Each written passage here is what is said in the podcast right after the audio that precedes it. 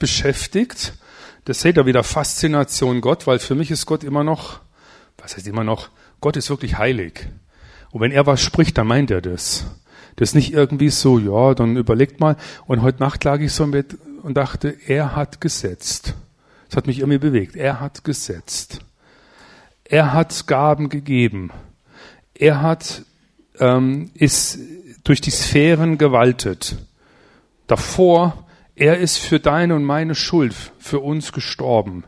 Er wird wiederkommen als König und Richter dieser Welt. Alles Christus.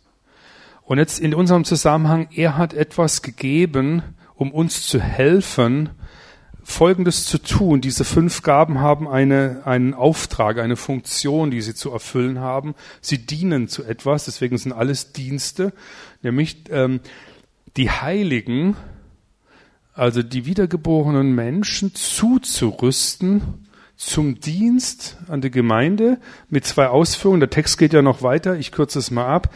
Äh, ich sag mal, mit einer inneren oder mit einer Stabilität nach innen Gemeinde zu festigen und zugleich mit einer Dynamik nach außen Gemeinde, dass Gemeinde ihrer Berufung nachkommt, Christus sichtbar zu machen in der Welt. Ich finde das Beispiel mit dem Zirkel sehr schön, wenn du den Zirkel in der Mitte klar einsteckst, also verankerst, dann kannst du einen weiten Bogen schlagen, der stabil ist. Das ist hier auch.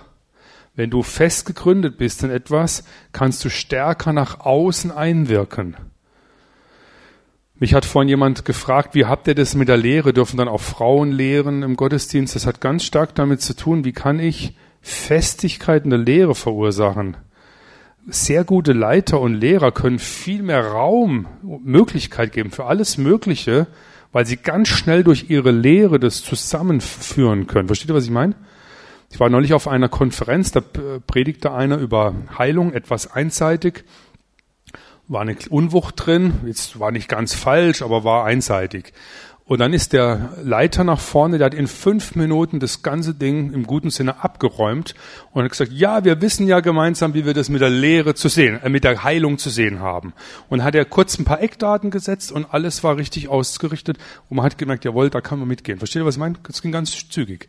Das heißt, die Intensität der Verankerung im Wort ähm, gibt auch die Kraft, wie weit ich den Bogen in die Gesellschaft schlagen kann, ohne das Evangelium zu verlieren, wenn ich in die Gesellschaft gehe. Das gibt's ja auch. Dass Leute sich so weit dann rauslehnen in die Gesellschaft und hineintauchen, etwas machen und sich engagieren und diakonisch und transformieren und was weiß ich. Ach, und dummerweise habe ich das Evangelium vergessen auf dem Weg. Versteht ihr?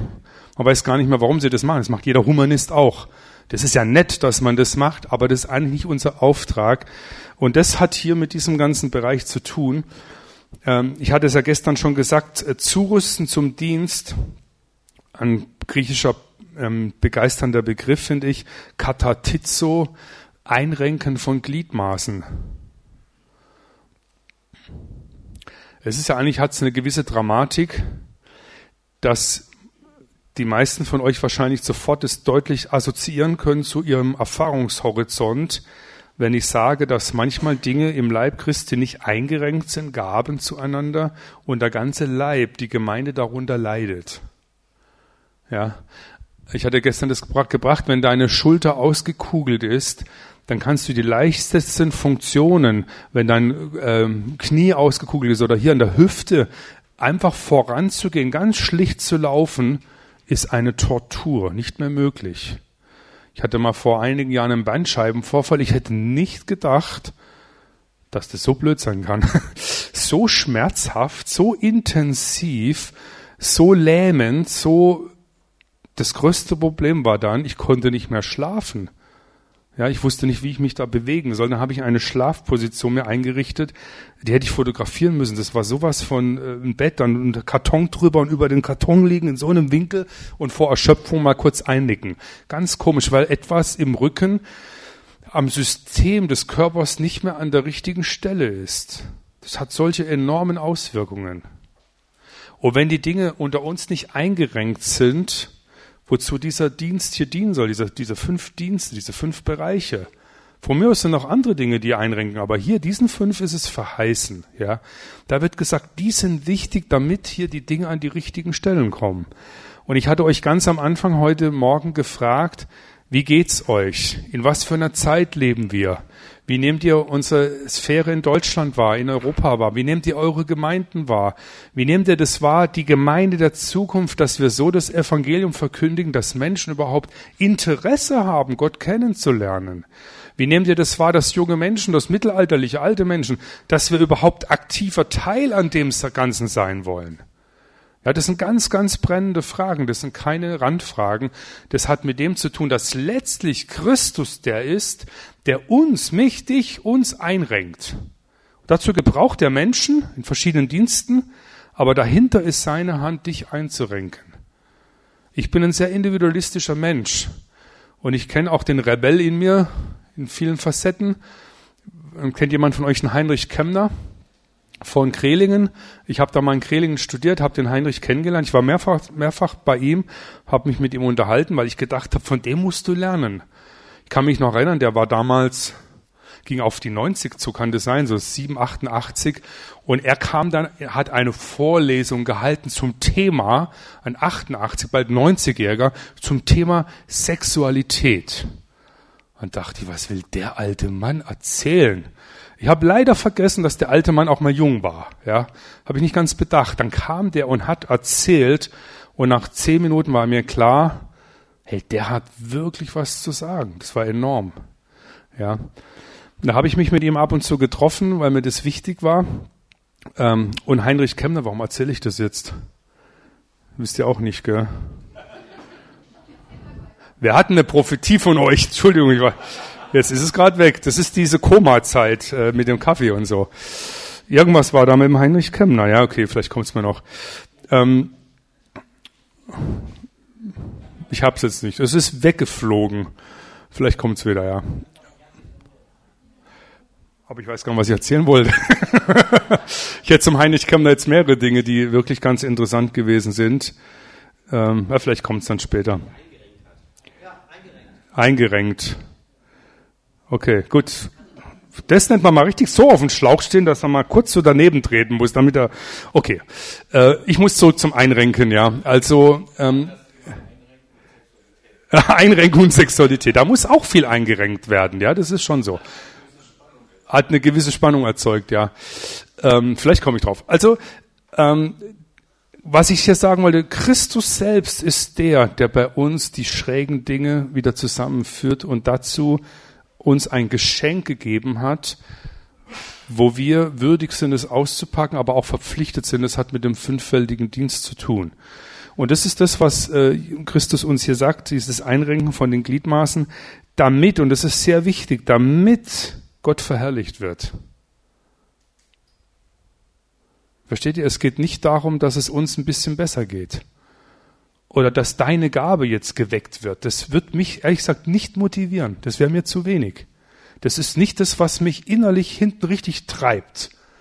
Das ist ja okay, es freut mich auch für dich und für mich, aber das ist nicht der Grund, warum ich sieben Stunden hier anfahre nach Wiedenest, sondern das, was inneren, der Undercurrent Stream, was man so nennt, der Untergrundstrom ist, hey, wir wollen gemeinsam den Herrn verherrlichen.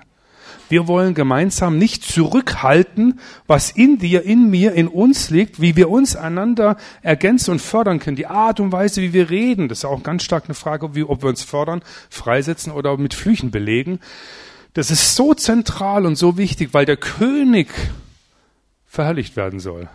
Menschen sollen erkennen an uns etwas von Christus, von ihm. Und deswegen ist es so wichtig, dass der Leib eingerenkt ist in den unterschiedlichen Begabungen, die, der, die er gegeben, uns gegeben hat. Und deswegen hier diesen fünf Bereiche, ähm, die hier zirkulieren. Einrenkung der Heiligen, Erbauung des Leibes und Einheit des Glaubens, Erkenntnis des Sohnes, Fülle Christi. Das ist so großartig, diese Aspekte dass ihr sie im Buch nachlesen müsst. Ich komme zu dem fünffältigen Bereich. Ich habe zum Apostel einiges schon gesagt. In der Regel ist der Apostel, in der Regel, ein dominant initiativer Mensch. Das liegt daran, dass Gott auch Menschen und den Charakter von Menschen mit ihrer dazugehörenden Begabung aufgreift und es berücksichtigt. Also wenn der Herr sagt, du bist jemand, der etwas durchbrechen soll, das ist uns beim Evangelisten auch stark, dann sind es in der Regel nicht Menschen, die total schüchtern sind.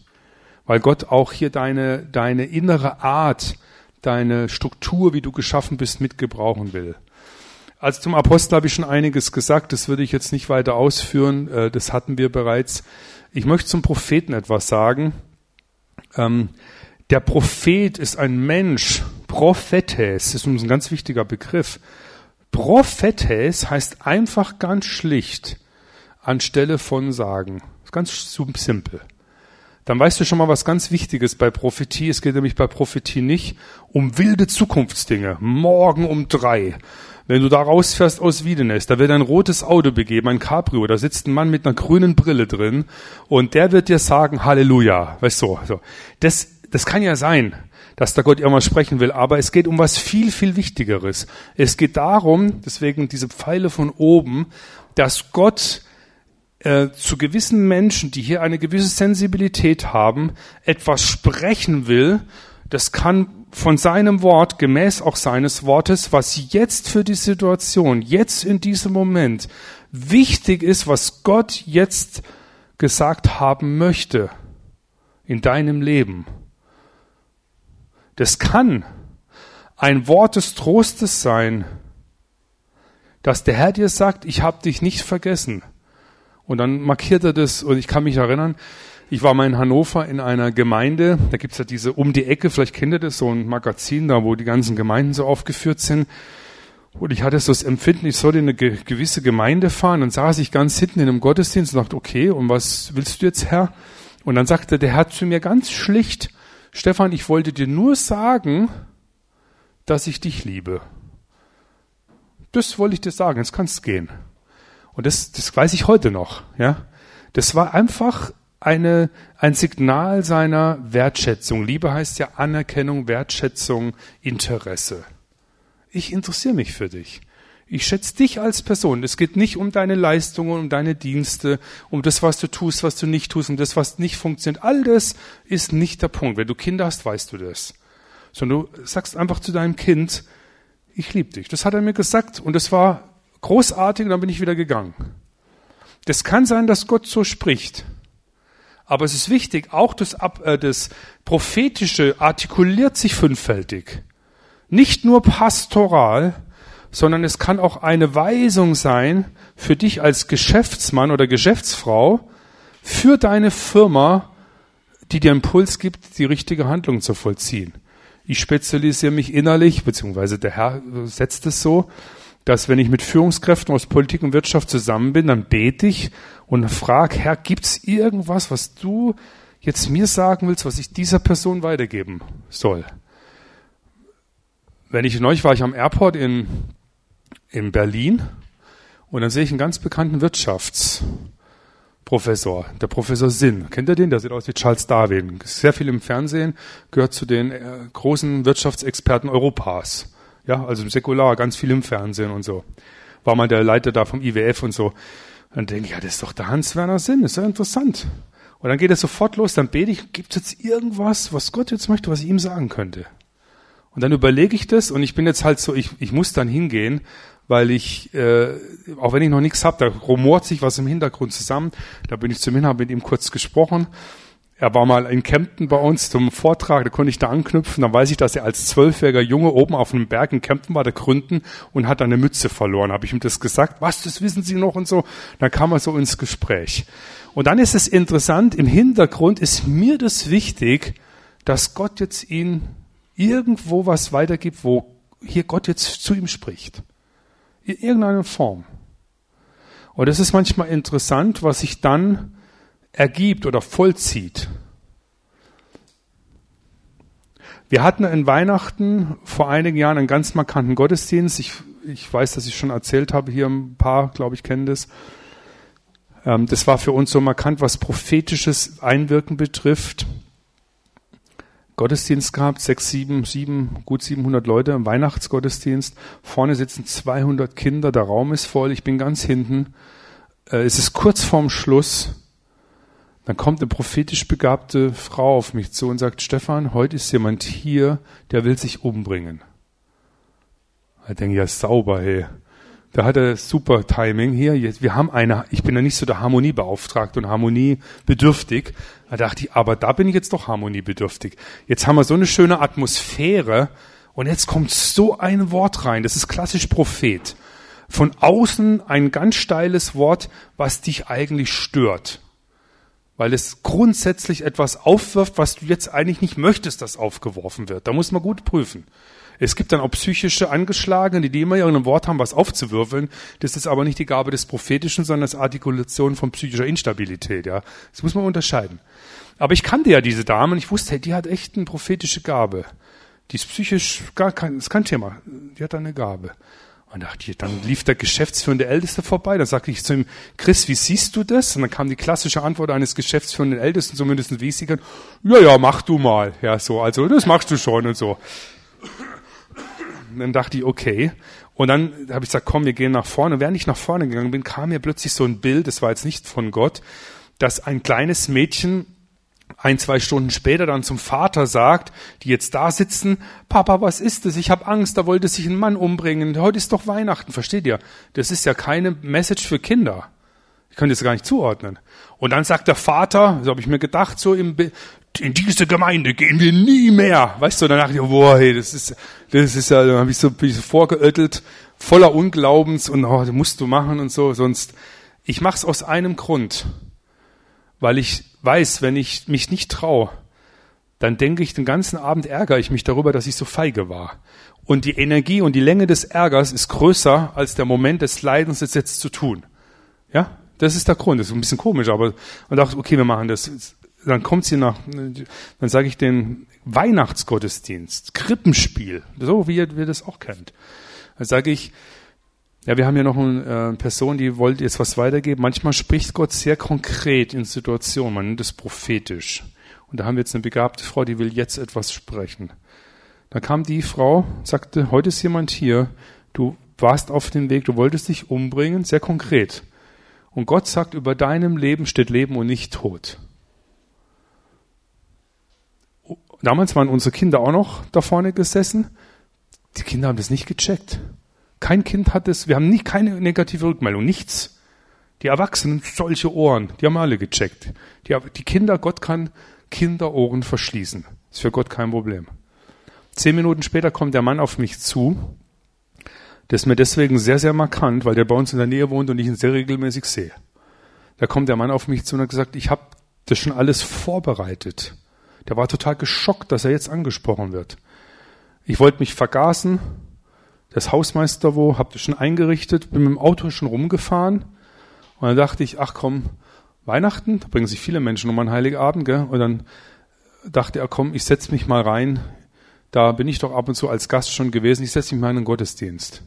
Dann saß er da und jetzt wird er frontal von Gott herausgerissen. Da war ich geschockt. Und Gott hat ihn gerettet. Der hat sich rufen lassen. Und da bei uns in der Gegend wohnen, ich sehe den im Schnitt einmal in der Woche mit dem Auto rumdüsen, das ist bei uns regelmäßig in der Gemeinde, denke ich, das gefällt mir. Und wisst ihr, was mir noch viel mehr gefällt, ist, was jetzt kommt. Deswegen bringe ich das ganze Beispiel. Das bis jetzt war gut, für ihn war es sehr gut, aber was jetzt kommt, ist sehr genial. Das hat mit dem hier zu tun, Faszination Gott. Ähm, am nächsten Sonntag haben wir gesagt, ihr wisst, ihr habt es mitbekommen, die Prophetie und es war so, es kam jemand. Und jetzt kam etwas in die Gemeinde, was die Apostelgeschichte immer wieder betont und sagt, was wir dringendst benötigen, und das ist Furcht. Und es kam Furcht über die Gemeinde, Ehrfurcht. Das ist schon interessant. Wenn du mich fragen würdest, ist Gott bei euch in den Gottesdienst? Würde ich sagen, ja klar. Aber wenn er jetzt wirklich loslegt, ist man ganz geschockt. Ja, dann denkt man, boah, das gibt's doch gar nicht. Der wird's da ganz mulmig. Und das ist gut. Es muss uns als mulmig werden, weil Gott da ist. Ich rede hier nicht von wilden Gefühlen, sondern von substanzielles, existenzielles Ergriffensein. Das schüttelt und rüttelt. Und das merkst du plötzlich in der Gemeinde, wie, wie das anfing bei uns, ohne dass jemand was gesagt hat, merkst du, hey, Gott ist da, Ehrfurcht kommt, dann fängst du an plötzlich so zu denken, naja, also ich habe ja über den Jörg letzte Woche schlecht geredet, das kann ich eigentlich nicht bringen. Könnte ja sein, dass Gott es anspricht. Könnte ja sein, dass es stimmt, was er sagt, dass es ihm nicht gefällt und dass es nicht unter den Teppich äh, fällt, sondern dass jetzt das plötzlich offenbar wird. Dann fängst du plötzlich an auszuräumen. Nächsten Sonntag könnte ja sein, dass ich da sitze und dass da ein prophetisch Begabter plötzlich sagt, du bist der Mann, du bist die Frau oder so. Oder stellt euch vor, wir würden sagen, es tut uns leid, äh, zwei Personen sind leider jetzt nicht mehr unter uns, die sind jetzt gestorben, weil die haben vorhin gelogen, Gott hat sie hinweggenommen, die Beerdigung ist nächsten Samstag um drei. Ananias und Sapphira, ja. Stellt euch das vor, was da mit einer Gemeinde losgeht. Ähm, und interessant ist, wie diese Ehrfurcht skizziert wird. Damit will ich jetzt sagen, das prophetische Momentum ist sehr, sehr wichtig, weil es unterschiedliche Dinge unter uns aktiviert, hervorhebt. Es spricht Menschen frontal an in größter Not und reißt sie raus, weil jetzt Gott in diese Situation spricht. Und es setzt etwas, dass wir ehrfürchtig merken, Gott ist wirklich hier und spricht hier hinein. Darauf können wir nicht verzichten. Das ist ein Riesenthema, das ist sehr, sehr wichtig. Es geht nicht nur darum, dass irgendjemand seine Reflexion artikuliert. Ich kenne das ganz viel im Prophetischen. Das ist ein großes Thema, muss man sehr aufpassen. Wir haben bei uns ein paar Spezies. Wenn wir die beste Lobpreiszeit richtig tief in der Anbetung Gottes sind, dann kommen die also und sagen, oh, ich sehe eine schwarze Wolke über der Gemeinde und ich sehe, wie alles stinkt und lodert. Verstehst du, sowas bringen wir nicht rein. Wir sind gerade in der Anbetung vor Gott. Dann unterbrechen wir das nicht mit schwarze Wolke. Und dann überlegen wir, wenn das Gott mehrfach anspricht, dann kommt es am Schluss an den richtigen Platz. Versteht ihr? Wir machen keine geistlichen Achterbahnfahrten. Was in ganz vielen Gemeinden ist, da spielen Lobpreislied, dann Anbetung auf die Knie, dann wieder hoch und singen, dann kommt ein prophetisches Wort und sagt, äh, alle links rum und dann kommt die Predigt, geht wieder in eine andere Richtung. Du bist ganz wirr danach. Du, das war so eine geistliche Achterbahnfahrt, ja, uh, und so. Du weißt gar nicht, wo du jetzt warst. Ähm, das ist ja nicht gemeint, sondern das Prophetische am richtigen Punkt, das Richtige eingebracht von integren Leuten, hat eine ganz große Tiefenwirkung. Und das nächste ist übrigens, dass Nichtchristen das total merken. Es ist da unglaublich, wie das auf die wirkt. Die sehen auch, Gott ist hier. Ehrfurcht auch vor dem Volk. Ja, Gott wird sichtbar. Also ich kann nur sagen, dieses unmittelbare Empfangen ist so wichtig. Ein kleines Beispiel noch. Ich bin im Gottesdienst und unmittelbar vor dem Gottesdienst habe ich den Eindruck, dass Gott zu mir sagt, du gehst jetzt sofort auf die Toilette. Wir haben vorne eine auf der Bühne, also hinten so, wo man gar nicht durch den Gottesdienstraum muss. Und er sagt, nein, durch den Gottesdienstraum nach hinten. Da denke ich, was ist das denn für ein komischer Eindruck? Ich muss nicht auf die Toilette, ich soll jetzt auf die Toilette. Vor dem Gottesdienst laufe ich da durch, dann denken die Leute, was ist jetzt los und so. Ganz komischer Eindruck. Aber der hat mich nicht losgelassen. Dann gehe ich auf die Toilette, bin auf der Toilette, also wo da äh, mehrere Toiletten sind. Und in einer Toilette hat sich jemand eingeschlossen und weint und weint. Ein Mann. Der weint wie ein Schlosshund, der da drin geweint. Dann klopfe ich an und sage, du, was ist? Und dann erzählt er kurz große Krise und so. Dann sage ich, du Gott hat gerade, das ist schon Wahnsinn. Das war so. Gott hat gerade zu mir gesprochen, ich soll zu dir gehen. Ich bin selber gerade ganz platt. Ich bin selber erstaunt. Da macht er die Tür auf und sagt, wie war das? Der hat auch gleich gemerkt, das habe ich jetzt nicht gelogen, weißt du, Gott hat jetzt gesagt und stimmt gar nicht, sondern du merkst sofort, heiliger Moment ist da. Und Propheten sind Menschen, die heilige Momente implementieren, die dafür ein Gespür haben. Und wir brauchen heilige Momente im Gottesdienst. Das kann auch, können übrigens auch Lehrer. Ja, also es ist nicht jetzt fokussiert auf den Prophet. Lehrer, Evangelisten, Apostel. Wir müssen in unseren Gottesdiensten etwas haben, wo plötzlich die Gegenwart Gottes so da ist. Die, das ist Gnade Gottes, dass du so berührt wirst, dass du merkst, es verändert sich gerade dein Leben. Drei Minuten in der Gegenwart Gottes verändert dein Leben. Drei Jahre in einer Gemeinde, wo nichts passiert, verändert dein Leben auch, aber nicht in die richtige Richtung. Ja, dann kommst du in so eine religiöse Subkultur. Also ich rede jetzt von meinen eigenen Erfahrungen. Man kann so religiös werden, man macht immer das Richtige und dann bist du jenseits vom dem, dass du wirklich im Herzen angeschlossen bist. Also das ist äh, das prophetische ähm, Evangelist. Gute Frage. Also äh, wir hatten bei uns, hab ich glaube ich, weiß nicht, war das heute gestern, vor 15 Jahren oder war das bei der Fragestunde, Uli, gestern, vor 15 Jahren gemerkt, wir müssen wieder mehr unsere prophetischen Begabten ähm, mehr wieder in den Gottesdienst reinnehmen. Wir hatten das gar nicht mehr. Und hatten aber Leute, die die Begabung hatten. Es war die Frage, wie machen wir das sinnvoll? Ich habe sie angesprochen, habe gesagt, wenn ihr einen Eindruck habt, ein Empfinden, Wahrnehmung, irgendwas in die Richtung, dann kommt bitte im Gottesdienst auf mich zu. Nicht irgendwo, auf mich kommt ihr zu. Und dann sprecht mich an und sagt es. Das sind oft ganz schüchterne Leute gewesen die überhaupt nicht so, boah, ich will mich jetzt darstellen, da muss man aufpassen. Oder auch Leute, die eigentlich immer jeden Sonntag was haben, so wie Hauspropheten, wo auch durchaus Substanz drin ist, die nehmen mir bewusst nicht jeden Sonntag rein, weil sonst kriegst du so eine Schlaufe, ja, jetzt kommt noch nach der Predigt der Hausprophet. Da, da muss man aufpassen, ja, das ist ein bisschen Weisheit braucht man da, ja. Wir machen das auch nicht mehr in Lobpreiszeiten oder Anbetungszeiten, es sei denn, wir merken, es unterstützt jetzt das, was die Lobpreis- und Anbetungszeit gerade in sich trägt. Ansonsten machen wir nach der Anbetungszeit oder nach der Verkündigung, wenn die Geschwister auf uns zugekommen sind, sind in der Regel zwei, drei im Gottesdienst, ähm, da überlegen wir, ist es dran, das weiterzugeben? Geben wir es selber weiter? Oder bitten wir die Geschwister, es weiterzugeben? Wir sind jetzt dabei, dass wir meistens die Geschwister selber bitten, es weiterzugeben, aber das ging auch, ich sag mal, Fingerspitzen Wahrnehmung und was sehr wichtig ist, wir machen manchmal offene Gotteszeugnisgottesdienste. Da spreche ich vier, fünf Leute an, wo ich gemerkt habe, die haben was von Gott erfahren durch unterschiedliche Generationen. Die legen sozusagen vor und danach kommen 10, 15 Leute, wo ich keine Ahnung habe, was die sagen. Und ich kann dir sagen, auf diesen Gottesdienst muss ich mich geistlich sehr gut vorbereiten. Ich bin einmal reingeschlittert und das ist der Hammer. Der Teufel weiß genau, wenn du innerlich nicht auf Sendung bist. Und dann kam da eine Frau, ein Gast war das, ist vor uns Mikro und gesagt, boah, und da habe ich einen Mann gehabt, da, boah, war das super von Gott. Und dann habe ich den nächsten Mann gehabt, dann war ich mit dem verheiratet, boah, das war so gesegnet. Und dann habe ich den nächsten, er hat einen Schmann erzählt und ich saß dann da, ich sterbe. Und dann habe ich gemerkt, was mache ich jetzt? Also das, das konnte nicht so stehen bleiben. Und äh, das kann passieren. Und wenn es so eindeutig ist, ist es manchmal noch besser. Wenn es mehr so ähm, an der Grenze ist, wo du nicht genau weißt, da mache ich Folgendes. Ich gehe gleich zu einem Ältesten, ich überlege mir, was ist das für eine Art? Geht es in die seelsorgerliche Richtung, gehe ich zu dem Arzt, der bei uns Therapeut ist. Geht es mehr in Befreiungsdienstrichtung, dann gehe ich zu einem, der bei uns die Gabe des Befreiung hat. Das ist echt der Hammer, der Mann, äh, ein, ein, Ingenieur bei uns. Da gehe ich zu ihm, dann frage ich kurz, wie nimmst du das wahr? Äh, muss man hier jetzt was sagen? Was macht es gerade mit der Gemeinde? Müssen wir hier? Und dann gleiche ich das ab, ihre Wahrnehmung mit meiner. Oft ist so, dass sie sagen, nee, das kannst du lassen, das macht nichts. Die haben ein besseres Gespür als ich. Und ich weiß nur, dass sie ein besseres Gespür haben. Ich nehme die sozusagen als Radar. Ja. Wenn die aber sagen, du, da müssen wir was machen, das geht so nicht, da musst du vor. Und jetzt ist ein ganz wichtiger Punkt.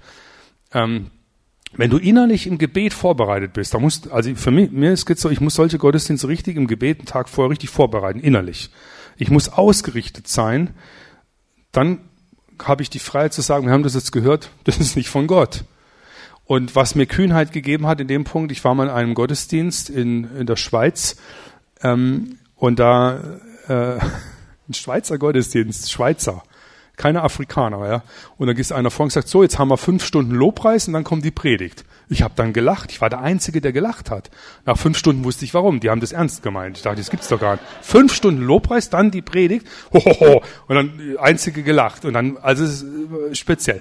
Und dann und dann haben die, also war ganz interessant. Und dann kam jemand vor und hat folgendes prophetisches Wort gehabt, also prophetisch.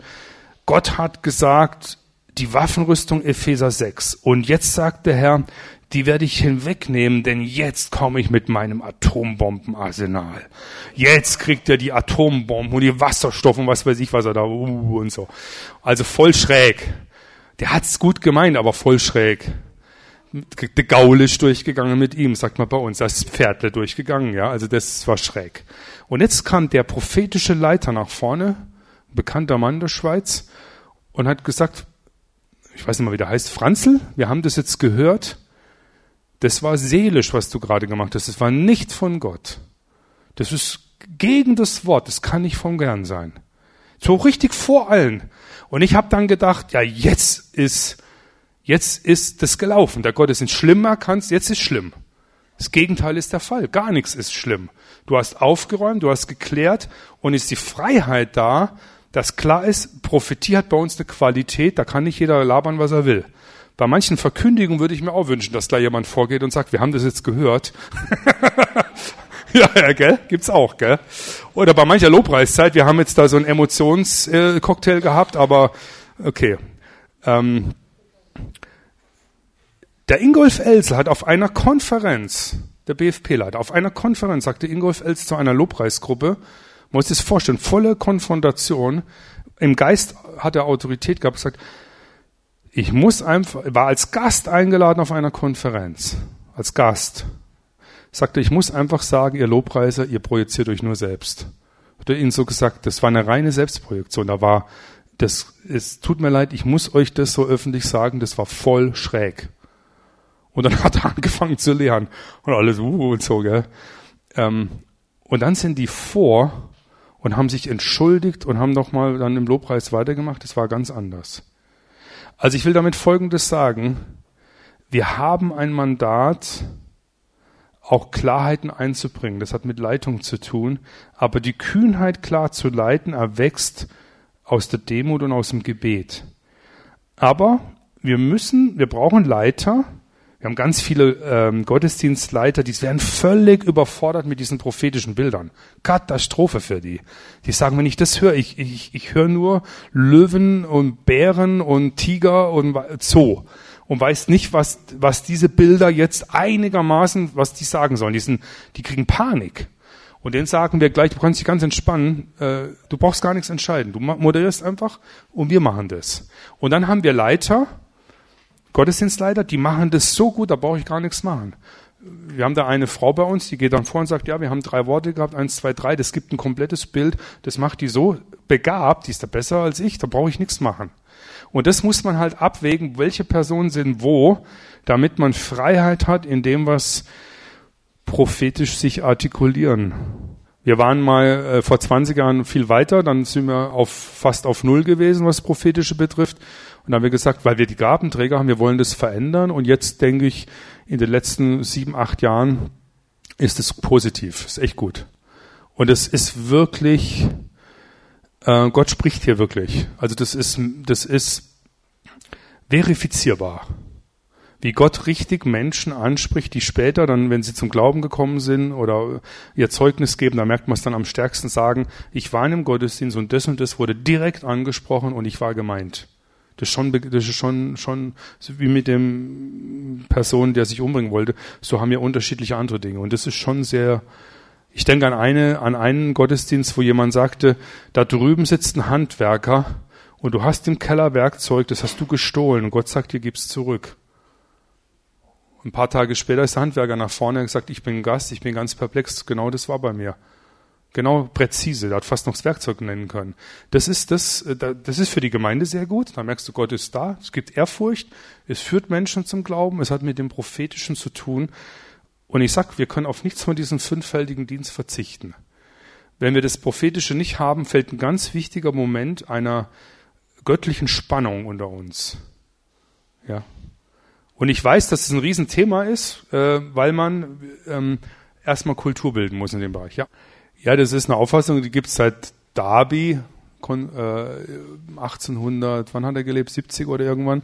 19. Jahrhundert. Das ist für mich immer grundsätzlich verdächtig, wenn es erst, erst etwas gibt an theologischen Ausrichtungen, die 100, 2, 3, 4, 500 Jahre alt sind. Dann ist es für mich grundsätzlich, ich kenne keine Ausnahme, ihr könnt mir gerne sagen, ist es für mich Murks. Warum gibt es das plötzlich, tausend Jahre hat keiner so gedacht und plötzlich wird so gedacht, weil irgendjemand auf die Idee kam. Gibt es auch ganz viele neuere merkwürdige Lehren, äh, was den Sühnetod Christi angeht, gibt es Neuinterpretationen, das ist jetzt ganz neu. Denke ich mir, äh, so verstehe ich Gott nicht, dass Gott plötzlich ganz neue Offenbarungen gibt, angeblich, wo, wo was völlig Neues äh, wirft. Das sehe ich bei Darby, bei aller... Ähm, Ebene, dass ich ihn verstehen kann mit seinen äh, Abschnitten, die er sagt, also Dispension. Deswegen Dispensationalismus. Ich, es gibt äh, gewisse Heilsabschnitte. Da habt seid ihr in Wiedenest auch äh, äh, durchaus versiert durch, wer heißt er wieder? Sauer? Erich Sauer, genau. Erich Sauer hat herausragende Bücher geschrieben über verschiedene Heilsepochen mit, mit unterschiedlichen Bereichen. Die gibt's ja, das ist gar kein Thema. Jetzt ist es so, also es ist klar, dass die Heilsepoche im Alten Testament eine andere ist, wie zur Zeit Christi oder jetzt, wo der Geist Gottes Pfingsten gekommen ist, bis zur Wiederkunft. Das sind unterschiedliche ähm, Abschnitte von dem, was Gott vorhat. Das ist ja außer Frage. Nur jetzt hinzugehen und zu sagen, ähm, naja, also in dieser Epoche gilt das, in jener Epoche gilt jenes, das so zu konstruieren, weil, Entschuldigung, dass ich das so sagen muss, mir gewisse Dinge nicht passen ich sage es mal ein bisschen äh, salopp, das, was mir nicht passt, das ist einfach heute nicht mehr. Das ist eine Lehre, die biblisch nicht stimmig ist. Allein von diesem Text her, es wäre, sagt der Watch me zitiere ich ja auch im Buch, der sagt, es wäre schon sehr merkwürdig, wenn der Herr sagt, so möchte ich euch, diese Gaben möchte ich euch schenken als Auferstandener an die Gemeinde, aber ihr kriegt sie gar nicht. Eine merkwürdige Angelegenheit. Und ähm, wenn wir die Verherrlichung Gottes im Blick haben, müssen wir diese Gabe uns erschließen, weil sie der Verherrlichung Gottes dient. Sie ist für mich deswegen nicht optional. Wenn sie nur für uns wäre, dass wir ein bisschen ähm, in der Seele modelliert werden, würde ich sagen, na ja, die kann man nehmen oder auch nicht. Aber hier geht es um andere Dinge. Ich habe ja bewusst Beispiele gebracht, wo das Prophetische ein Reden Gottes war. In dies, das ist ja letztlich nichts anderes als Wort Gottes in die Situation punktuell hineingesprochen. Es muss ja mit dem Wort Gottes übereinstimmen. Ähm, heute, so ihr seine Stimme hört, ähm, verstockt euer Herz nicht. Das kann zum richtigen Moment ein ganz prophetisches, jetzt in die Situation gesprochenes Wort sein. Oder ich war bei, bei Politikern eingeladen, hatte den Eindruck, ich soll den Bibelvers aus Hebräer bringen, der Vorhang wird einmal hinweggetan, dahinter ist Gott und du bist vor Gott verantwortlich. Da dachte ich, was ein komisches Bibelwort. Das, mein Thema war, welcher Wert ist wertvoll? Ähm, und dann sage ich übrigens, der äh, Werte heißt nur, was ist mir wertvoll, das ist, hat null Bedeutung mehr. Wenn man schaut, was ist einem Adolf Hitler wertvoll gewesen, dann ist es noch gruselig, das war dem wertvoll. Also das ist kein Qualitätsgütesiegel, wenn man sagt, das ist wertvoll. Die Frage ist, welch, wer bestimmt, was wertvoll ist.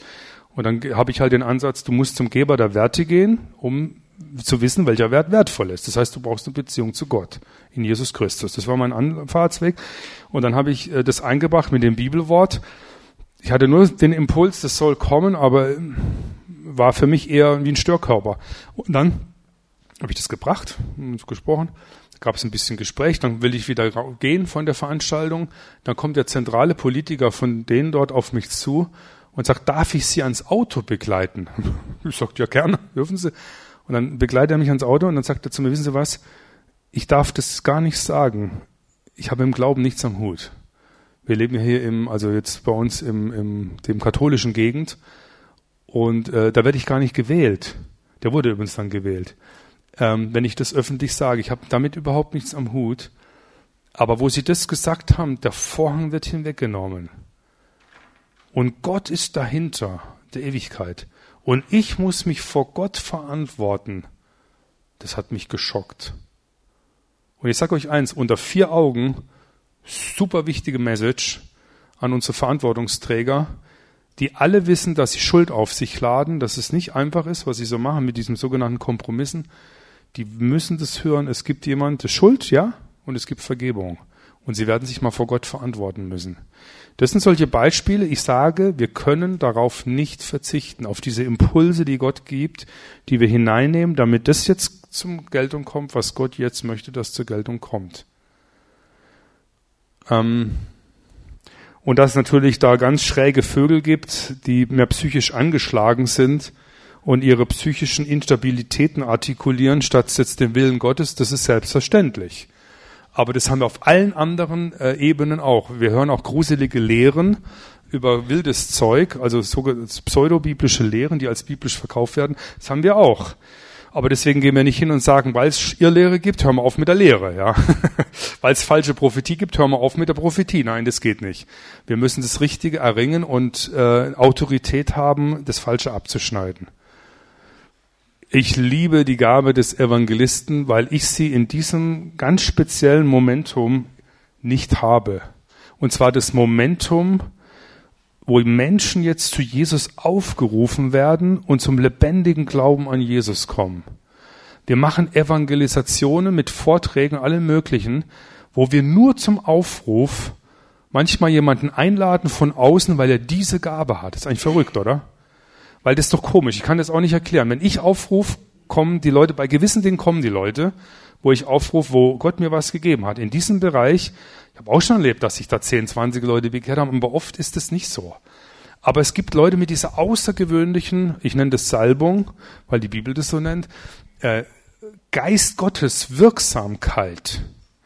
Und ihr habt ja evangelistische Schulungen, ja auch im Wiedenest ist das euch auch wichtig, das ist mir mehr als sympathisch, weil ich echt äh, es eine Katastrophe finde, dass wir zu wenig Geist Gottes durchdrungene Männer und Frauen haben, die als Evangelisten die Menschen aufrufen, lasst euch versöhnen mit Gott. Kommt in Beziehung zu Gott. Ich habe gestern, wenn ich das so sagen darf, fast zwei Stunden mit Christoph Stenschke gesprochen äh, weil, weil Christoph was auf dem Herzen hat, da sage ich zum Christoph, hey, das habe ich auf dem Herzen. Wir müssen unbedingt was schreiben für normalsterbliche Verantwortungsträger, wie sie im Glauben an Jesus kommen. Warum sollen die überhaupt an Gott glauben? Das sehen wir von neuen Herausforderungen. Ich spreche manchmal mit Politikern und dann sagen die mir, Herr Vater, haben Sie mir was mich, mich inspiriert? Geistlich jetzt. In so was Sie sagen, das will ich, haben Sie was? Dann überlege ich, was haben wir denn? Und versteht, das ist ganz wichtig. Also das Evangelistische, zu, ich bin jetzt da mehr jemand, der das fördert, der Menschen hier wahrnimmt und der sagt, ich selber trage das nur sehr bedingt, eigentlich gar nicht groß in mir und ich bin da richtig angewiesen auf die anderen, die das haben. Und äh, wir platzieren die, auch in Gottesdiensten, habe ich ja gerade gesagt, auch in gewissen Leitungsebenen. Wir haben einen bei uns, der ist Moderator ähm, in einem Gottesdienst, der ist sehr evangelistisch und jedes Mal am Schluss sagt er nochmal und denkt dran, ich habe jetzt in der Zeitung gelesen, da ist wieder einer umgekommen, du kannst morgen, wie heißt du, morgen kannst du tot sein. Hast du dein Leben jetzt für Jesus? Das ist schon gut, aber nicht jeden Sonntag, ja. Das sage ich ihm auch, finde ich prima, aber nicht immer, dass das wie so eine Spule ständig durchgeht, wie der Hausprophet. Da muss man aufpassen. Aber ich, wir brauchen die Männer und Frauen, die diese besondere Gabe haben. Und wir müssen diese Gabe, genauso wie das Prophetische und das Apostolische und die anderen, von Herzen willkommen heißen und fördern und unterstützen. Wir haben zu viel Sozialreformer, die was erzählen von irgendwelchen soziologischen Modellen und, und so. Und dann erzählen sie, ich hatte neulich, war ich mit Leuten zusammen, die haben dann die neuesten Sachen von England erzählt, da hat er eine halbe Stunde erzählt. Und da habe ich zu ihm gesagt, du, ich habe das alles gehört, ich glaube, ich habe es auch akustisch wahrgenommen und so weiter, aber das macht jeder Humanist auch. Alles. Wo ist jetzt das Christliche? Also wo ist jetzt das, dass wir Christus darin sichtbar machen, dass wir Menschen in die Buße rufen, dass wir die Umkehr, allein wie schön was, was Buße ist, ist der Weg der Befreiung. Ist doch großartig. Stell dir vor, da wäre jemand und sagte, ich kann dich von Krebs heilen, von dem, was dich innerlich umbringt. Also bitte, da braucht man nicht hinten, äh, das ist doch großartig. Dass das durch eine Operation geht, die vielleicht nicht angenehm ist, mag ja sein. Aber danach ist dein Organismus gesund. Das ist Buße. Das tödliche Ende wird herausgenommen vom Herrn. Ähm, also deswegen der Evangelist. Wir haben da so Leute, ich habe einen Grundkurs des Glaubens gebildet, habe dann Evangelisten reingenommen ähm, die haben das, ich habe den 17 Mal selber gemacht, 15 Mal beim äh, dritten Mal, ab dem dritten Mal waren die dabei bei diesem Grundkurs. Äh, das sind so drei, vier Leute, die bringen jedes Mal Leute mit. Das, ich weiß nicht, wie die das machen. Immer haben die Leute dabei. Das sind, das sind Special Freaks, also das ist ganz, ganz speziell. Und diese Menschen, ähm, diese ähm, begabten Evangelisten, dem müssen wir Raum geben. Und da ich die Gabe nicht habe, komme ich genau auf das. Äh, wir würden jetzt in Kempten schauen. Gut, ich bin jetzt nicht mehr Hauptverantwortung. Der nächsten, den wir einstellen, muss nur Evangelist sein. Übrigens, den würden wir zirkulieren lassen durch mehrere Gemeinden. Da muss er nicht nur seine Gabe bei uns platzieren. Der, der soll Feuer legen, des Menschen befreit, glühend zu sein, glühende Retterliebe. Wie heißt das Buch wieder? Mit der Retterliebe. Das soll der anfachen. Das will ich von dem Evangelisten. Plus, dass er natürlich Menschen zu Jesus führt. Ja, das soll der machen. Und äh, Gott hat ihm was gegeben, deswegen ist er das und das wollen wir fördern. Ähm, ist das okay, Evangelist, ja. Äh, übrigens vom, äh, im Griechischen steht ja dieses Wort predigen. Ich finde Luther super, Übersetzung ist brillant, aber predigen, äh, da ist oft dahinter unterschiedliche Begriffe. Also Matureo, bezeugen. Christus bezeugen. Jeder von uns ist ein Martyreo-Mensch. Du kannst Christus bezeugen. In der Sekunde, wo bei uns Leute zum Glauben kommen, sage ich, du kannst jetzt ein Zeugnis geben. Oh, ich habe nichts zu sagen und ich kann das nicht und hunderte Menschen. Sage ich, Jesus für dich öffentlich gestorben, du kannst öffentlich Zeugnis geben. Ist noch keiner an Herzinfarkt gestorben, keiner ist umgekommen, jeder hat es bis jetzt geschafft, du wirst es auch schaffen. Und du sollst nur das bezeugen, wo du zu verpflichtet bist, weil du dem Herrn die Ehre gibst, das, was der Herr getan hat. Du musst nicht eine Story erzählen, da hatte ich drei Arme und dann gar keinen Arm mehr und irgendwelche wilden Dinge, sondern du bekennst und erzählst, was Jesus getan hat in deinem Leben. Das hat er getan. Und das bekennst du ganz schlicht. Martyreo, Didasko heißt lehren, ja. Äh, und eben Euangelizo heißt das Evangelium so weitergeben, dass Menschen eine ähm, Entscheidung geführt werden. Der Hirte, darf ich sagen, ist der schlecht bezeugteste Dienst des Neuen Testamentes in der Begrifflichkeit. Es kommt nur ein einziges Mal der Begriff Hirte vor für einen Menschen. Poime. Ein einziges Mal. Eine einzige Stelle im ganzen Neuen Testament. Es gibt die Schafhirten, Lukas 2. Das sind aber Schafhirten. Mäh, mäh, Schafe, Schafhirte. Es gibt Jesus Christus, Johannes 10, der Hirte, der gute Hirte, Johannes 10. Und es gibt als Hirte im Dienst was wir also Hirten nennen, eine Stelle, und das ist diese Stelle hier. Poime einmal, Neues Testament. Dann gibt es eine Ausformulierung, dass die Ältesten die Gemeinde weiden sollen, ja, dann wird es dann ausgeführt. Ähm, deswegen muss man immer vorsichtig sein. So stark ist das gar nicht bezeugt. Ich will jetzt keinen Affront hier bilden, aber wenn du in eine, äh, in eine Gemeinde der apostolischen Zeit, also der, der ersten, im ersten Jahrhundert gegangen wärst und hättest gefragt, wo ist euer Apostel, hätten die alle eine Antwort geben können. Ja, das war klar. Wenn du gefragt hättest, wo ist denn euer Hirte, ist es viel differenzierter, das ist ein bisschen schwieriger.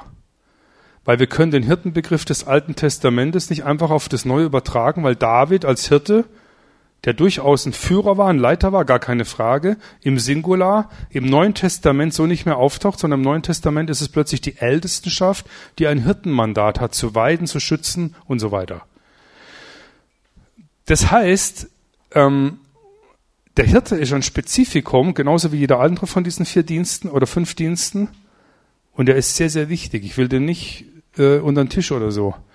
Aber seine primäre Ebene ist die Verbindung der Herzen. Zu schützen. Es hat einen Seelsorgeaspekt. Zu ermutigen. Zu heilen. Wenn das nämlich nicht in der Gemeinde ist, dann geht's drunter und drüber. Wenn du nur in der Gemeinde apostolische Leute hast, das ist nicht gut. Die Gemeinde kommt gar nicht mehr zum Durchatmen, zum Sein, zum, zum, zur Gemeinschaft, zum Miteinander. Ähm, der Lehrer ähm, ich glaube, es habt ihr gemerkt, hoffe ich, ist ein so entscheidender Bereich in unserer wilden Zeit, dass wir klare, gute biblische Lehrer haben. Ähm, da suchen wir auch immer, wo haben wir lehrbegabte Leute und trainieren die über unsere Abendbibelschule. Die kannst du nicht am Sonntag da vor paar hundert Leute hinstellen, aber in der Abendbibelschule geht es. Wir merken, da gibt es einen junger Mann, alter Mann, Frau, egal, Lehrbegabung muss da sein. Wenn wir da was wahrnehmen, sagen wir, könntest du im Rahmen der Abend Bibelschule, zum Beispiel jetzt mit einem jungen Mann gemacht, 15 Minuten vorher lehrst du über gewisse Bereiche, was, was dir wichtig ist, gehen wir das durch und dann, und dann merkst du, was da, was die drin haben. Da haben wir einen aus, ähm, aus dem Bankwesen, Banker, ausgegraben, würde ich fast sagen. Der hat eine so exzellente Lehrbegabung, die ist, äh, die ist ziemlich was ganz Besonderes. Der hat einen Abend gehalten über Hiob bei uns äh, Abendbibelschule Hiob, acht Abende. Jeden Abend, also einmal in der Woche, mittwochs, waren im Schnitt 150 Leute da. Jeden Abend. An diesen Mittwochen. Der hat gelehrt in einer Intensität. Ich habe sowas, ich habe noch nie erlebt. Eine solche Kraft, die ausging durch Vorlesen des Wortes haltet fest am Vorlesen des Wortes, dachte ich, boah, ist das langweilig. Das hört sich langweilig an. Und dann hat er Hiob vorgelesen. Da war eine solche Kraft da. Meine Tochter saß neben mir. Sagte meine Tochter zu mir, Papa, merkst du das auch? Meine Tochter, das hat unser Leben verändert. Am Schluss dieser Lehre stand ein Satz im Raum, der tief in unser Herzen drin war. Der lautet, Gott darf alles. Meine Tochter, die studiert jetzt Psychologie, für die ist das sehr gut. Gott darf alles. Er ist das Souverän, er darf das. Er muss dich nicht alles vorher fragen und Erlaubnis und immer nett und lieb sein. Er darf Dinge tun, die wir auch nicht verstehen. Gott darf. Und ähm, dann hat meine Tochter, die hat es so angesprochen, dann schreibt sie eine Arbeit in ihrem ähm, äh, in ihrem Abitur. Da muss man in Bayern so eine Arbeit schreiben, jeder. Und das heißt Leid im Glück. Nee, Glück im Leid. Entschuldigung, Glück im Leid. So muss es heißen. Glück im Leid. Äh, was ich damit sagen will, ähm, Lehrer haben was Außergewöhnliches, äh, was wir heute brauchen, uns die tieferen Wahrheiten oder die Wahrheit eigentlich, tiefer braucht man sagen, Wahrheit zu verkündigen. Nicht das, was uns in den Ohren juckt, sondern das, was uns hilft zum Leben. Das ist nämlich nicht das Gleiche. Ihr kennt vielleicht dieses bekannte Bild, Apostel, Propheten, Evangelisten, Hirten, Lehrer. Ähm, die starke Hand Gottes hat mal jemand ein Buch geschrieben, der Jens Kaldewey aus der Schweiz. Und er sagt, der Prophet ist der Zeigefinger der Evangelist ist der Mittelfinger, der am weitesten rausragt. Der Hirte ist der Ringfinger, der mit der Gemeinde gleichsam verheiratet ist. Der Lehrer ist der kleine Finger, der akribisch äh, die kleinsten Dinge des Ohrs noch hervorzuholen vermag, ja, der äh, genau ist. Und der Apostel ist der Finger, der begabt ist, die anderen Fingerkuppen zu berühren, in Verbindung zueinander zu bringen. Das ist in der Tat so. Denkt an das, was ich anfangs gesagt habe. Ich habe als weiser Baumeister gebaut. Paulus bringt unterschiedliche Begabungen zusammen. Das ist hier eben auch diesen fünffältigen Dienst. Den muss man erstmal zusammenbringen. Denn es ist in der Tat so, dass die zum Teil sich auch gar nicht so verstehen im fünffältigen Dienst. Die Hirte, Evangelisten, Lehrer, Propheten. Ähm, also gerade Lehrer und Propheten, Hirten, Evangelisten, die habe ich bewusst so diametral hier zueinander gesetzt, weil die manchmal große Spannungen in ihrer Unterschiedlichkeit zueinander in sich tragen.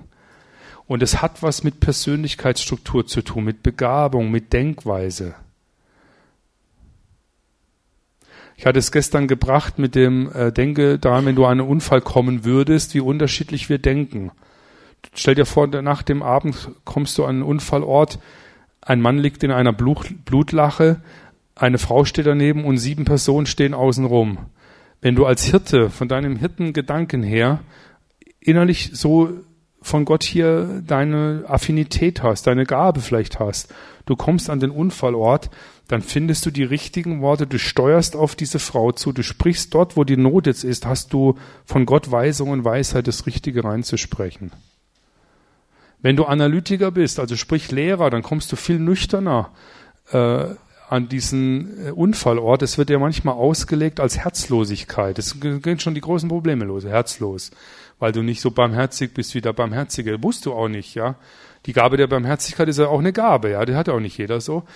Ähm, und dann ähm, siehst du aber, warum ist dieser Unfall passiert? Du siehst, die Ampelanlage ist falsch eingestellt, die Streifspur, äh, die, die Bremsspur ist so und so. Und du überlegst dir, was können wir machen, dass das nicht mehr passiert? Ist auch sehr wichtig. Ich habe gestern gesagt, wenn dann dein Kind mal zehn Jahre später an diesem Unfallort vorbeikommt und keinen Unfall baut, weil der Lehrer, also der Analytiker, es verändert hat aufgrund seiner Impulse, ist es sehr wichtig. Wir haben in Freiburg und Breisgau so eine komische Kreuzung gehabt. Da sind fünf Leute umgekommen, bevor die was verändert haben. Da hat der Lehrer gefehlt. Ja.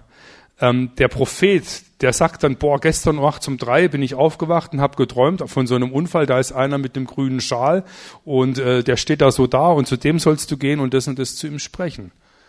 Ist auch großartig. Der Evangelist sagt, boah, ich hab's immer gewusst, hier seht ihr, da liegt da eine Blutlache, da könnt ihr morgen oder jetzt auch liegen, also jetzt ist die Zeit des Herrn, das ist der Moment, das ist der Kairos, jetzt spricht der Herr zu dir, hier ist jetzt der Punkt angesagt.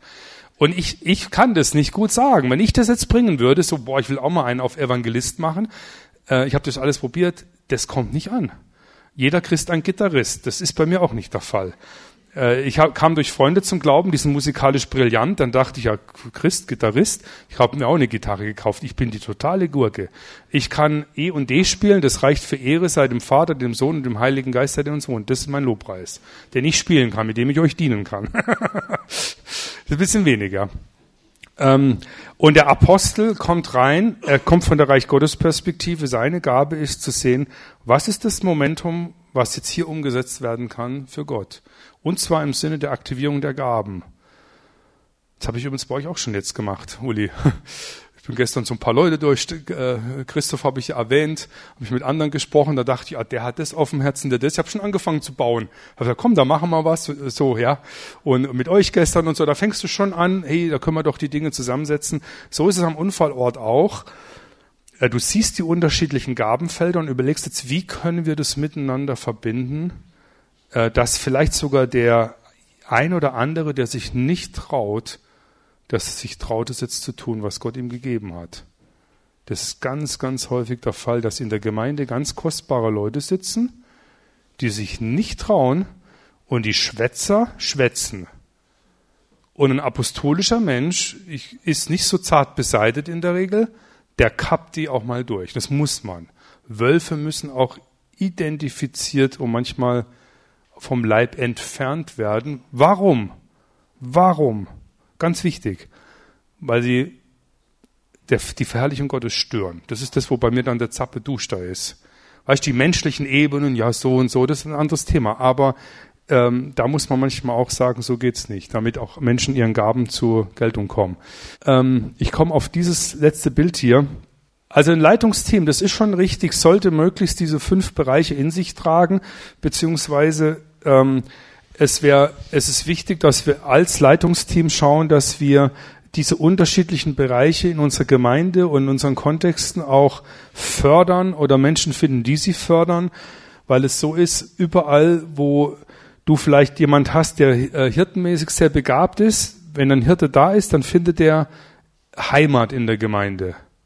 Wenn er aber apostolisch ist, unternehmerisch denkt, wenn er evangelistisch denkt und es ist alles nur hirtenorientiert, findet er kein Zuhause in der Gemeinde und wird sich umorientieren. Er wird entweder am Rand der Gemeinde sein oder wird sich umorientieren. Das wird passieren. Und deswegen ist es so wichtig, dass wir in diesem Bereich sehen, wie können wir möglichst ähm, das Miteinander in einer Zirkulation bringen. Und dazu möchte ich jetzt euch bitten, dass ihr noch Fragen stellen könnt. Wir haben noch sieben Minuten. Du meintest äh, im landeskirchlichen Kontext oder, oder im freikirchlich? Weil Landeskirche ist ein ganz anderes Thema. Da habe ich jemanden, der Sven Schönheit, der von der Erneuerungsbewegung der evangelischen Kirche kommt, der hat geschrieben, was das mit, was dieses ganze Thema mit der evangelischen Kirche zu tun hat.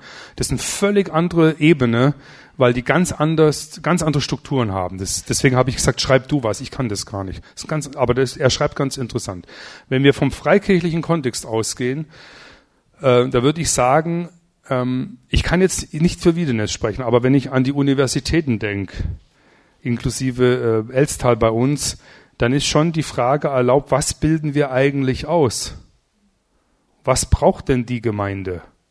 Was brauchen wir heute für eine Ausbildung, um dem zu begegnen, was heute wichtig ist? Der Overkill, also der, der, die Tötung, ist, wenn du mit einer liberalen Theologie eigentlich den Menschen, also den, den jungen Menschen in der Regel, implementierst, dass das mit der Bibel alles ein bisschen anders ist. Da hast du so ein Problem am Hals, du kannst aufhören mit dem Dienst, es braucht kein Mensch mehr. Das ist sowas wie Philosophie. Da kann ich Hegel lesen, die Phänomenologie des Geistes habe ich mehr von. Oder ich lese Feuerbach über jeder Glaube ist nur eine Projektion deiner Wünsche und so. Da brauche ich, da brauche ich Nietzsche, Friedrich Nietzsche kann ich lesen, äh, naturalistische Sachen oder so, das ist gruselig im Kubik. Da brauche ich das Christliche ähm, nicht mehr, weil es gar nicht mehr christlich ist, sondern sich nur christlich gebärdet.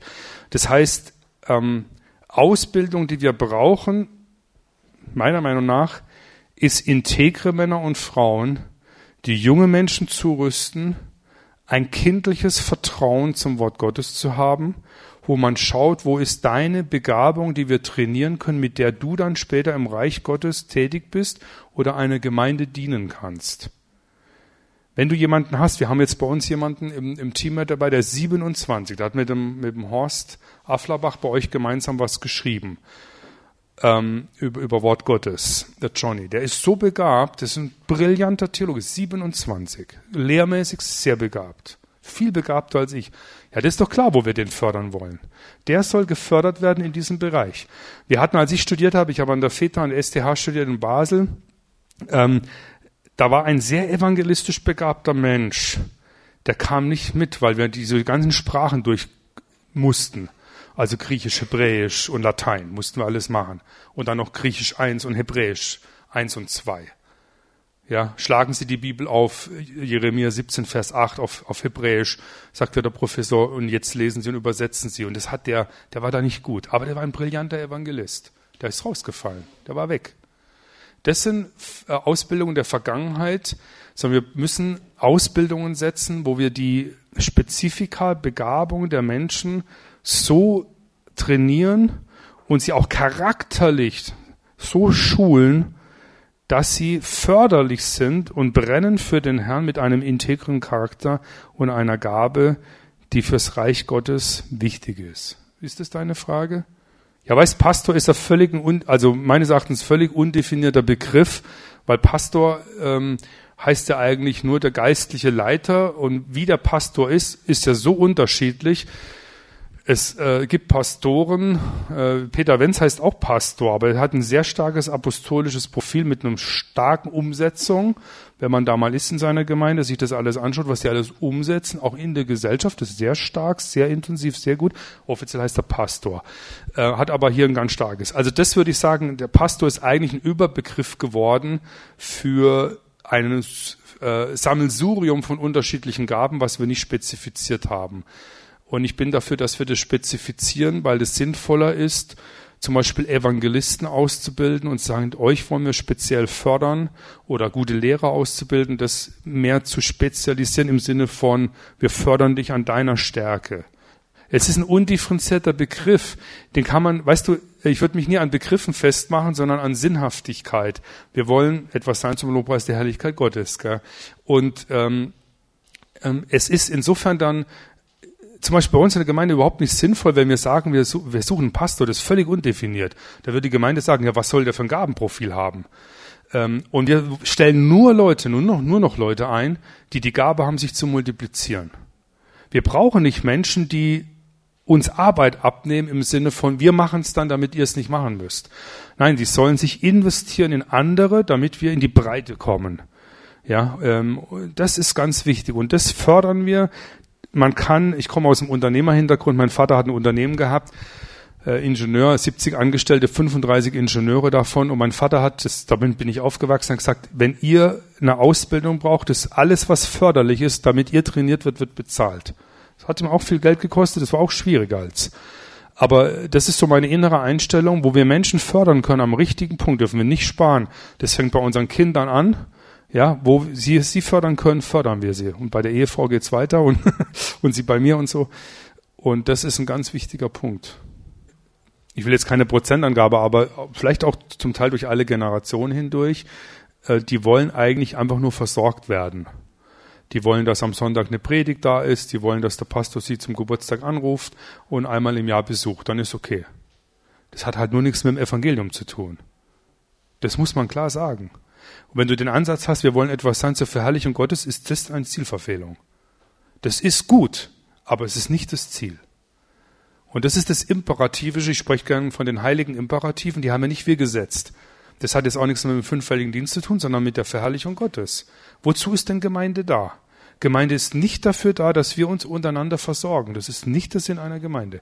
Gemeinde ist dafür da, dass etwas von der Herrlichkeit Gottes durch uns sichtbar wird. Das muss geschehen, sonst haben wir das Ziel verfehlt.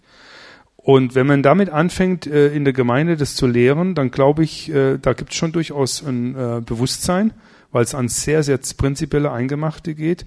Und das nächste ist, ich glaube ich nicht, dass es Jahrzehnte geht, weil ganz viele Menschen nicht mehr zu uns kommen werden. Weil ganz viele Menschen keine Bedürftigkeit mehr haben, versorgt zu werden, sondern sie wollen entwickelt werden. Das ist ein großer Unterschied. Ja, Menschen wollen auch nicht mehr beschäftigt werden mit irgendeinem Dienst, sondern sie wollen ihrer Berufung nachgehen. Das hat sich unglaublich verändert. Allein in den 20 Jahren, wo ich jetzt im pastoralen Dienst war, die ersten Jahre habe ich sagen können, boah, wir haben unbedingt einen Mangel äh, da drüben und hier und dort, wer macht es jetzt? Und da gab es immer welche, die hatten schlechtes Gewissen, die haben es gemacht. Du kannst heute so nicht mehr fragen, das nervt alle. Es meldet sich fast niemand mehr. Du musst heute schauen, wo hat Gott Menschen begabt? Und dann musst du die Gemeinde daraufhin ausrichten, was Gott in ihr Herz gelegt hat. Das ist so. Und wenn wir merken, in der Ältestenschaft bei uns 80 Prozent dessen, was wir in Kempten entwickelt haben, kam nicht erdacht von uns, sondern es kam durch die Begabungen der Geschwister zu uns heran. Und dann können wir überlegen, entwickeln wir das oder lassen wir es außen vor, weil wir sagen, wir haben jetzt einen Kinderdienst, wo zehn Leute rein müssen oder bei uns müssen 50 rein. Pro Jahr brauchen wir 50 Mitarbeiter. Ähm, das ist ein ganzes Ding für sich. Dann klemmen wir etwas ab, die Leute bleiben draußen. Übrigens meines Erachtens auch durch alle Generationen hindurch ich spüre auch in meiner Generation, in den 50ern schon, die haben auch keine Lust mehr, irgendwas zu machen. Die wollen das machen, wozu Gott sie berufen hat. Und da ist dieses, dieser Bereich hier sehr hilfreich. Aber ich gebe dir recht, Umdenken ist wichtig, aber wir haben eine ganz große Chance. Ich war vorhin noch in der Halle oben bei euch und wenn du in die Halle stehst und links diesen Bibelvers siehst, da heißt es, ich werde meine Gemeinde bauen. Matthäus 16, 18, oder? Gell? Ich werde meine Gemeinde bauen. Hey, das ist der Fall. Hey, nicht Stefan Vater oder du oder Wiedenes. Der Herr baut. Er ist der Oberbaumeister über allen Dingen. Er beruft, er setzt ein. Er gibt uns das, was wir brauchen. Er versorgt uns. Und die Kraft, wie wir ihn reinholen, dass es ihm gefällt, ist die Demut. Da sehe ich eine ganz große Ebene. Wenn wir sagen, wir kommen selber nicht weiter, wir gestehen dir das ein, Herr, wir sind hier mit uns selbst, mit unserem Latein am Ende, wir brauchen deine Hilfe, wir bitten dich um Inspiration, Führung und Leitung. Da sag ich, lässt uns der Herr nicht hängen. Das ist eine gute Frage, das, haben, das ist ja die Frage auch mit dem hier wieder, gell? Ähm, das hat immer ein bisschen zu tun, jetzt wenn ich ans Kempten denke. An Kempten war es so, ich war ja Ältester ich war jetzt, ich will jetzt mal so sagen, ich denke, das würden die Ältesten bestätigen, durch bestätigten Dienst hat meine Autorität zugenommen. Ich bin mit 29 Ältester geworden, mit 34 war ich der leitende Pastor, aber nicht, weil ich das Mandat an mich gerissen habe, sondern weil die gesagt haben, wir geben dir das. das ich hatte hier jetzt das Mandat, die geistliche Leitung und Führung der Gemeinde zu bestimmen. Das ist sehr wichtig, wenn du mehrere Pastoren hast und Seniorpastoren, ja. Äh, ältere Pastoren, wo der eine predigt am Sonntag, war bei uns so, die katholische Kirche ganz böse. Kam der nächste am Sonntag und sagt, katholische Kirche super, ja. Und dann habe ich zu beiden gesagt, hey beide, ihr müsst euch ein bisschen ausbremsen, muss anders. So können wir es nicht angehen. Wir verwirren die Gemeinde. Toll ist, das sind Leute, das könnten meine Väter sein, ganz klasse Leute, die haben sich dann zugeordnet. Das war also äh, großartig. Ähm, bei uns war es jetzt so, ich hatte das Mandat hier in der Ältestenschaft. Äh, der geschäftsführende Älteste hatte Mandat in ganz anderen Bereichen und viele andere Ebenen. Ähm, deswegen, es hat immer stark zu tun mit dem, wo sehen wir, dass Menschen auch Gott von Gott hingestellt sind. Wir dürfen das, wir können das nicht zu statisch sehen. Ähm, auch welche Begabungen schwingen denn hier? Das macht sehr viel aus, dass ich da mit meinem Gabenspektrum äh, intensiv hier gewirkt habe. Es hatte Auswirkungen auf die ganze Gemeinde gehabt. Und auch das, was wir nicht so drin hatten, hat auch eine Auswirkung gehabt. Ja, also es war nicht nur alles, das Evangelistische war bei uns eigentlich die größte Lücke. Und dennoch sind hunderte von Leuten zum Glauben gekommen, aber nicht durch, wir hätten da noch mehr machen können, ja. Und deswegen glaube ich, äh, es bleibt bei dem, dass wir vom, vom Geist Gottes auch in unseren spezifischen Ebenen auch immer wieder hören müssen, Herr, was heißt das jetzt für uns? Es gibt Eckdaten, die unverrückbar sind. Ich hatte es vorhin gesagt, Ältestenschaft, Mandat geben an Leiter und so weiter. Aber es gibt Bereiche, da müssen wir schauen, wie ist die charakterliche Integrität einer Person. Jesus sagt ja, Wer im Kleinen treu ist, wird über Höheres gesetzt. Wie willst du denn das in so einer Chart reinnehmen? Da hast du drei Leute, der eine ist nicht treu, der muss ein bisschen weiter runter, der andere ist treu. Ja, so ist es ja in der Praxis dann. Da sagst du, dem können wir mehr anvertrauen. Das obliegt äh, einer Ältestenschaft, die hier auch Weisheit braucht, vor Gott damit richtig umzugehen. Was aber sehr wichtig ist, wir müssen als Ältestenschaft lernen, dass wir uns ausrichten müssen auf die Geschwister, was Gott ihnen gegeben hat. Wer das nicht macht, ist weg vom Fenster. Alles andere ist Vergangenheit.